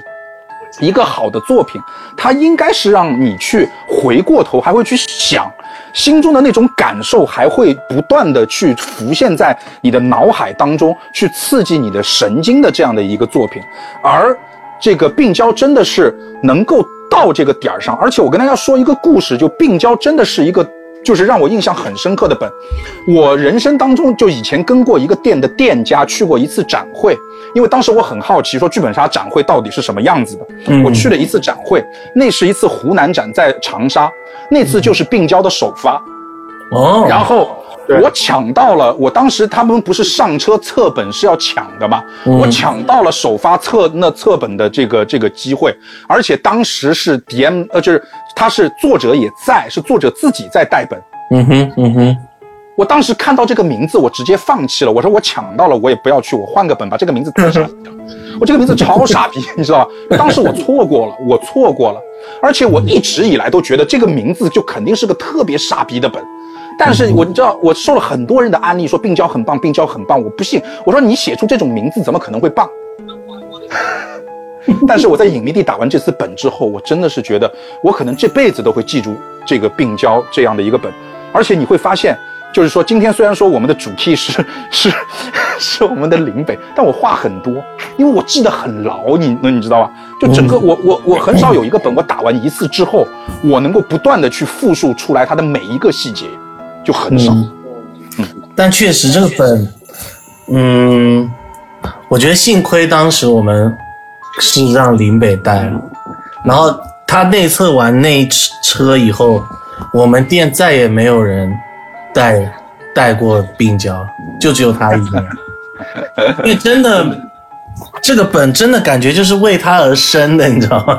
嗯太太棒了，就是嗯，他自己可能都没有办法超越他自己。嗯，所以确实，逐渐逐渐在本中找到宁浩的感觉，本人的感觉。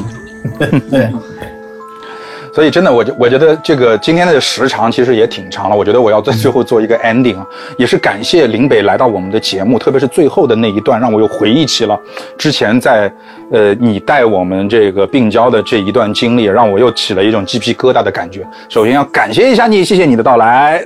耶，对对对，而且我觉得真的是，我觉得就是说，呃，林北是一个好导演，林北也是一个好演员啊。他能够在这一场游戏当中去 hold 住全场，能够去让每一个在他车上面的玩家去感受到这样的一种感觉。他对于我的人，你知道，就是我如果我把它上升到一个高度的话，他就是说，他对于我的人生都是有意义的。嗯都是有意义的。因为很多人说我看完一个电影，我看完一个《阿甘正传》，我觉得它给我的人生带来了启迪。就比如说，那病娇这个本，它也是一样的。林北所演绎的整个病病娇，在我的人生当中，其实是给了我这样的一个不可磨灭的一个深刻的印象的。所以说，再一次感谢，呃，林北。而且我觉得林北真的是能够让更多的人能够有我这样的感觉，有这样的感受。真的，你很伟大，你知道吗？你很伟大。年纪轻轻就得到这种评价，对对对对对对对对对，然后呃，反正也是呃，在整个的节目的一个结尾啊，我也觉得就是真的，我是希望我们在这个剧本杀行业能够有更多的这样的好的 IP、好的作品的出现啊。最后的最后，Q 一下啊，我们这个病娇的作者，你不要掐烂钱了，伟大的作品，真的把二烧了吧。感就不应该出病娇二，真的太太太太扯淡了。那我我倒蛮想知道，就是宁浩本人觉得《病娇二》怎么样？因为对于我们玩家来说，就是虽然我们玩过，但是其实我不知我不了解整个故事。对于你来说的话，应该会更就是直观一些。哦，我觉得作为我我我没有作为玩家玩过二，但是如果我作为 DM 看二的话，我觉得，嗯，就是如果能够在整个故事当中全部都明白了，就整体故事还不错，但是它缺少了一些演绎，就不够精彩吧。故事还可以，嗯但是如果就是就如果要开开二的话，就要加很多的东西，才可以让它变得变得比较好。但是它的演绎就是太少了。而且也可以给我的感觉就是有一点重复的感觉，嗯，对跟跟一没有什么太大的差猪头男。那一段是完全是降维的，就是比比第一代猪头男傻很多，他的他的剧情安排。当然，你你在病娇二最后那段演绎还是很精彩，不得不说，对吧？就还是我觉得我们可以把这个环节先放先放一放，因为我可能要做一个强行 ending。我觉得这个是一个很好的话题，我也可以跟各位听众去预告一下。我觉得我们真的有必要叫林北过来，就专门的病娇二，我们再来一起。然后我要好好的去抒发一下我的情感，就是好好的吐槽一下 病娇二。就是说，你知道，我一直在吐槽病娇二，但但是我每次没有好好的吐槽。你给我一个半小时，我好好的吐槽。真的，真的，真的，真的，好吧，我觉得我们今天就这样啊，呃，时间也蛮长了啊，各位观众啊，各位听众啊，好，我们今天就这样了吧啊，我是星期二，拜拜。我是星期五，拜拜。我是你大家好玩的。哎，大家记得运动哦，拜拜。